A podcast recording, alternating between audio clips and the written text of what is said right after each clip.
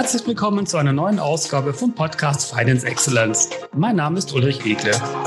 Im Podcast Finance Excellence spreche ich mit Expertinnen und Experten über Entwicklungen und Veränderungen in den Finanzabteilungen der Unternehmen. Mein heutiger Gast ist Oliver Scheer. Mit ihm möchte ich über das Thema Forecasting sprechen. Oliver Scheer arbeitet zurzeit an der University of Virginia, Darden School of Business als Research Associate. Sein Forschungsschwerpunkt liegt im Bereich Predictive Analytics. Im Speziellen fokussiert sich Oliver in den vergangenen Jahren auf den Nutzen von User-Generated Content zur Prognose von Produktenachfrage und die Prognose zur Nachfrage von neuen Produkten. Hallo Oliver, guten Morgen, herzlich willkommen. Hallo Uli, vielen herzlichen Dank für die Einladung zu deinem Podcast. Oliver, wir sind ja gerade ganz spannende Zeiten zum Thema Predictive Analytics. Wie wirkt sich die aktuelle Pandemie auf den Forecast-Prozess denn überhaupt aus? Ja, in der Tat. Ich glaube, wir haben alle die letzten paar Jahre hier, oh, Jahre, die letzten Monate, aber es fühlt sich schon fast an wie Jahre, haben wir hier ziemlich ja, turbulente Zeiten erlebt. Gerade im, im Bereich von Forecasting, glaube ich. Wahrscheinlich hat das im März noch niemand so direkt vorausgesehen. Was jetzt aus meiner Sicht so passiert ist über die, in dieser Zeit, ist einfach, dass viele statistische Modelle, die die Firmen verwenden, relativ schlecht funktioniert haben. Und ich glaube, was passiert ist, dass einfach sehr viele manuelle Anpassungen vorgenommen wurden. Und ja, das ist jetzt einfach wahrscheinlich viel ad hoc. Und ich glaube, es ist einfach das, fast das Beste oder das Einzige, was, was den Firmen eigentlich wirklich übrig blieb in dieser Zeit. Da wirklich mit Experten und den besten Informationen, die man zum Zeitpunkt der Pandemie oder der, der Verlauf der Pandemie hatte, äh, anzupassen. Man sollte vielleicht aus diesem dieser Pandemie auch etwas mitnehmen für die Zukunft. Und ich glaube, es ist jetzt vielleicht weniger an den statistischen Modellen, Modelle, die einfach aus Vergangenheit Daten passieren, sehr schwierig, etwas Unvorhergesehenes richtig einzuschätzen. Aber ähm, ich denke, was wichtig wäre für die Zukunft, wäre vielleicht, dass man Modelle so anpasst, dass sie ein bisschen robuster sind gegen solche Extremsituationen, dass man zum Beispiel automatisch entdeckt, wann zum Beispiel ein Forecast aus einem bestimmten Konfidenzbereich herausgeht. Und das kommt dann auch gleich zum nächsten Punkt, dass man, dass viele Firmen heute immer noch äh, sehr oft auf Punktforecasts fokussieren. Generell gibt es ja Unsicherheit auch in guten Zeiten, dass das zu fest ignoriert wird. Und die Modelle aber eigentlich imstande wären, diesen äh, Prediction Intervals so äh, zu, zu liefern und man eigentlich eine viel größere Sicherheit haben könnte, wenn man sich an diesen Prediction Intervals orientiert, anstatt dem genauen Punkt Forecast. Ja, und das wäre sicher etwas, das Firmen wahrscheinlich, also ich empfehle, dass, dass das vermehrt mit einbezogen wird. Und dann zusätzlich vielleicht, und das kommt dann wieder zurück zu diesen manuellen Anpassungen, weil ich denke, falls wir wieder mal so eine Zeit haben, das wird auch nicht viel anders sein, aber es wäre vielleicht einfach gut, wenn dann auch Pläne vorhanden wären, wie man in einer solchen Krise äh, Forecast anpassen will. Vielleicht braucht es nicht nur eine Person, es braucht vielleicht ein Team, es braucht vielleicht den, den, die Person aus der, aus der Logistik, es braucht die Person, die aus dem Marketing kommt, es braucht die person, die aus dem Finance kommt, einfach, dass man weiß, wer sollte mit wem reden und auch, dass die Prozesse so gestaltet sind, dass sie dann möglichst von, von den einzelnen weil beim manuellen Forecasting gibt es oft sogenannte Biases. Das heißt äh, zum Beispiel, dass die Leute so gewisse Ankerpunkte zum Beispiel sich festlegen. Und weil das mal in den, zum Beispiel hat man das in den Medien gehört oder das wurde, oder im, im Team gibt es so ein Herding Bias und so weiter. Und dass man mit diesen Problemen, die da bei einem manuellen Forecast eigentlich bestehen und die sind auch sehr gut erforscht, dass man sich äh, den Forecasting-Prozess in der Firma so zurechtlegt, dass diese möglichst in diesem Fall ja, möglichst eliminiert oder minimiert werden könnten. Was siehst du für Trends bei den Forecasting-Modellen? Ja, also wenn wir jetzt eher von diesen statistischen Modellen äh, von weiter ausgehen, was denke ich eigentlich jetzt in den vergangenen Jahren viel immer mehr der Trend generell geworden ist. Einerseits, weil wir ähm, viel mehr Rechenleistung haben, aber auch weil die, die Komplexität gewisser Businessfällen höher wurde würde ich sagen, dass wir, wenn wir auf den strategischen Ebene sind, also eher langfristige Forecasts oder auch auf taktischer Ebene, wo wir mehrere Monate planen, da denke ich, dass ein großes Thema, das, das viele Firmen beschäftigt hat, war so die Suche nach Leading Indicators. Das sind quasi irgendwelche Variablen, die man jetzt messen kann, um dann etwas über unseren Geschäftsverlauf in, in naher Zukunft hindeuten können. Es sind vor allem auch makroökonomische Variablen zum Beispiel, dass man hier zum Beispiel sieht, dass wenn der Ölpreis runtergeht, dass das dann langfristig mein Geschäft auch beeinflussen wird. Und ja, die Suche ist nicht ganz so einfach. Es gibt aber auch, es gibt Ansätze in der Wissenschaft, die haben das auch belegt, dass das eigentlich funktioniert, dass wenn man auch einen sehr großen Pool von verschiedenen Variablen nimmt und das auf seinen Business anlegt, dass das auch wirklich den Forecast verbessern kann. Was dann auch dazu kommt, sind zum Beispiel Ideen, die man, wie man zum Beispiel aus benutzergenerierten Content, zum Beispiel wenn die Leute etwas auf äh, Twitter sharen oder auf Instagram, dass das natürlich auch den Geschäftsgang beeinflussen kann. Hier möchte ich aber vielleicht noch hinzufügen, dass es oft auch ein bisschen überschätzt wird. Das hat auch jetzt meine Forschung auch ein, ein bisschen gezeigt, dass zum Beispiel oft so Entscheidungen, Kaufentscheidungen vor allem sind sehr kurzfristig dass wenn die Leute zum Beispiel darüber schreiben, oh, ich schaue mir das an, dass sie das vielleicht dann schon am nächsten Tag gekauft haben. Das ist zwar immer noch ein Tag Vorsprung, aber wenn man jetzt den natürlich auf das Business umsetzt, das ein Tag ist relativ wenig. Also das kann man vielleicht noch ein Paket von A nach B knapp verschwenden. Aber wenn man es jetzt in das Produktionsverlangen äh, oder wenn man Personal einstellen muss und so weiter, das, das, das sind diese Informationen auch zu, vielleicht zu schnelllebig oder zu wenig, ähm, ja, lange im Vorfeld. Also das ist die Krux hier, oder? Es gibt zwar sehr viele Informationen, die da draußen sind, aber ob sie dann wirklich auch für unseren Forecast ausreichen, ist äh, nicht immer so gegeben. Und das Zweite, das ich hier auch sehe, ist, dass man äh, Modelle gibt, die jetzt auch mehr so hierarchisch arbeiten vor allem auf der äh, sogenannten Temporal-Achse. Das heißt, dass wir einen Forecast auf verschiedenen Zeitfrequenzen haben. Wir haben zum Beispiel ein Modell, das, das macht einen Forecast auf der Tagesbasis. Dann haben wir ein Modell, das macht auf Wochenbasis und dann ein Modell, das auf Monatsbasis, Quartalsbasis und Jahresbasis. Und so kann wir eigentlich die verschiedenen Spezialitäten der einzelnen Modelle zusammen aggregieren und insgesamt verbessert das den Forecast in der Regel, weil zum Beispiel auf der, auf der Jahresbasis haben wir viel weniger Probleme mit Zyklen, wie zum Beispiel Wochenrhythmus und so weiter. Also das, die, die Zeitreihe ist viel, viel aufgeräumter und einfacher einen Trend da herauszukristallisieren. Worauf wir dann wieder beim, je weiter unten wir sind, desto mehr zusätzlichen, ja, Random Noise quasi kommt da hinzu. Und äh, desto schwieriger wird es auch dort Forecast zu machen. Und äh, diese Modelle sind wirklich, äh, denke ich, ein interessanter Ansatz, den man, den man sich vielleicht wirklich auch anschauen kann. Das ist für beides auf strategischer und taktischer Ebene, aber auch auf operationeller Ebene ist äh, selbstverständlich nutzbar. Und wenn wir auf die operationelle Ebene dann runtergehen, hier denke ich, ist halt wirklich Big Data in den letzten Jahren ein großer Treiber. Ja, wir haben, wie gesagt, viel mehr Daten auf sehr granularer Ebene von, auf, sagen wir, auf Produktlevel, wie für jedes Produkt an jedem Standort in wahrscheinlich sogar auf, auf äh, Ebene, wo wir jede einzelne Transaktion eigentlich messen können.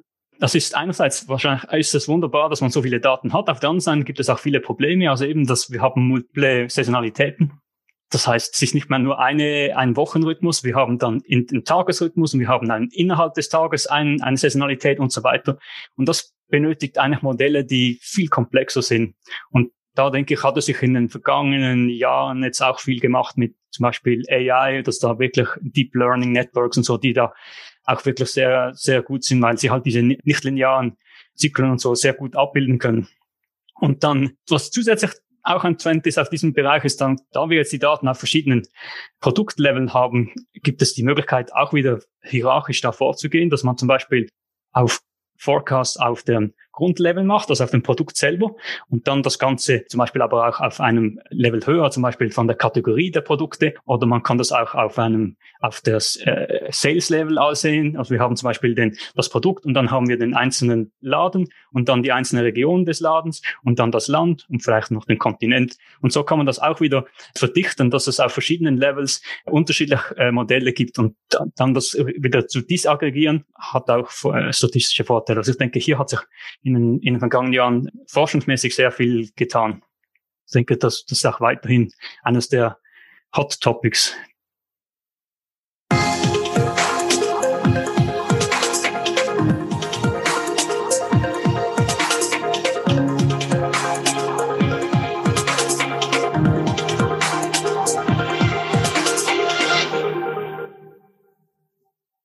Was empfiehlst du allgemein Unternehmen zur Verbesserung ihres Forecasting-Prozesses?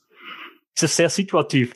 Aber ich denke oft, was ich oft sehe, ist, dass äh, eine Frage, und die klingt vielleicht sehr banal ist, aber was ist wirklich den Forecast, die Leute benötigen? Ich sehe oft, dass es einfach so ein bisschen willkürlich festgelegt ist. Man nimmt einfach mal zwölf Monate, weil zwölf Monate, das ist so der Standard. Vielleicht braucht man das für das Budget oder so etwas.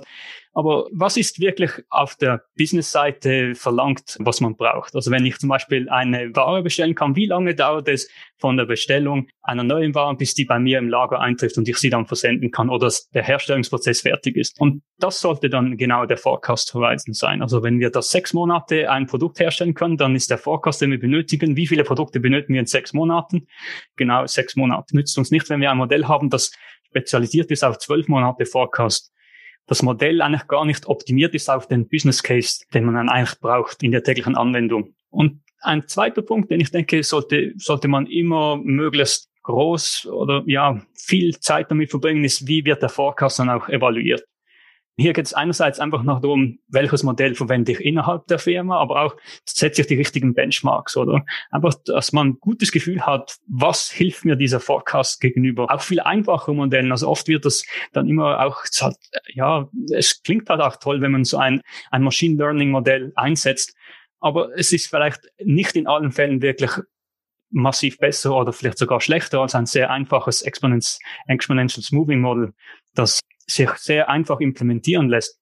Und ich denke, hier ist es einfach wichtig, dass man man einen guten Pool von verschiedenen Modellen hat und diese auch regelmäßig wieder überprüft und auch immer wieder schaut, ob das sich auch mit den Daten, die sich da verändern über die Zeit, gerade jetzt mit der Pandemie, werden wir die nächsten paar ja, die nächsten paar Jahre werden wir immer diesen Spike oder, oder diesen Tipp, den es da gegeben hat, in den Daten haben und wir müssen da irgendeinen Weg finden, wie wir das äh, einbauen können oder dass es diesen Forecasting-Prozess nicht allzu fest behindert.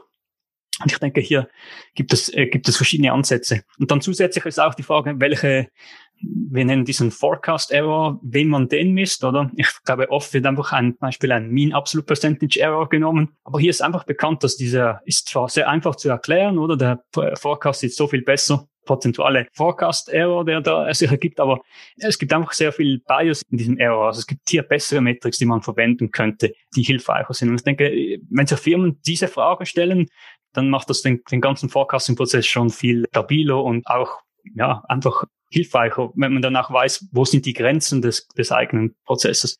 Und was es dann auch noch dazu kommt, und ich denke, gerade in, in vielen Unternehmen ist einfach die manuelle Anpassung von Forecast ein tägliches Ding. Und, und hier sollte man vielleicht einfach doch überlegen, ob man auch nicht den Forecast Value Added messen kann. Das heißt quasi, wenn man manuelle Anpassungen macht, wie viel hat sich das verbessert jetzt gegenüber dem statistischen Modell? Hat man manuell überhaupt Wert geschaffen? Oder hat man das eher jetzt einfach verschlimmbessert? Als der, der, das eigene Modell eigentlich war. Und ich glaube, hier gibt viele Firmen, die das gar nicht so direkt, vielleicht die Daten dazu gar nicht erheben. Das ist einfach, das wird dann irgendwo in einem Businessprozess später noch angepasst. Und dann wird das nie mehr hinterfragt, war das ein guter Entscheid oder war das ein schlechter Entscheid. Und ich glaube, hier gibt, gibt es einen guten Ansatz, dass man einfach einen Feedback-Loop einbaut oder dass man das ständig wieder überprüft, wie, wie sind wir eigentlich mit unserem Forecast. Und generell bei Judgmental Adjustments, in der Regel ist es so, dass große Anpassungen sind, sind eigentlich hilfreich, gerade in der Pandemie. Ich denke, da wäre das statistische Modell zum Beispiel nie in der Lage gewesen, das so richtig einzuschätzen. Ich glaube, hier haben wir als Mensch ein viel besseres und äh, weitreichendes Interpretationsspielraum, wie, wie sich die Situation entwickeln könnte, als ein Modell, das da nur auf Daten basiert, Vergangenheitsdaten basiert, operiert. Aber wenn es dann in den operationellen Bereich kommt, ist oft einfach, ja, wir haben das Gefühl, wir sind ein bisschen besser als das statistische Modell und ja, hier gibt es noch eins Prozent mehr und da gibt es drei Prozent weniger. Und diese kleinen Anpassungen sind häufiger schädlicher, als, als dass sie dann wirklich nutzen. Und mit dem Forecast Value Added wird das eigentlich immer sehr gut ersichtlich. Und dann, wie ich schon erwähnt habe, ich denke einfach, wir sollten mehr Prediction Intervals anschauen, dass das hier einfach eine, dass man den ganzen, das ganze Spektrum sieht, oder wie wahrscheinlich ist es, dass wir in diesem Bereich sind. Oder wie in allen Fällen, statistisch gesehen, kann es äh, zu Extremsituationen kommen, aber wir sind einfach in einem viel besseren Bereich, wo wir auch ein bisschen das Gefühl haben, was ist denn überhaupt möglich im Spektrum? Und ich glaube, wenn man das alles anschaut, ist eigentlich in der Regel schon ein sehr guter Forecast-Prozess gegeben. Werfen wir abschließend doch einen Blick auf das Controlling-Rollenprofil. Was braucht es für neue Controlling-Kompetenzen im, Zusammenhang mit Forecasting? Muss sich denn der Controller Richtung Data Scientist bewegen? Welche Methoden braucht der zukünftig in seinem Werkzeugkasten? Wie ist da deine Einschätzung?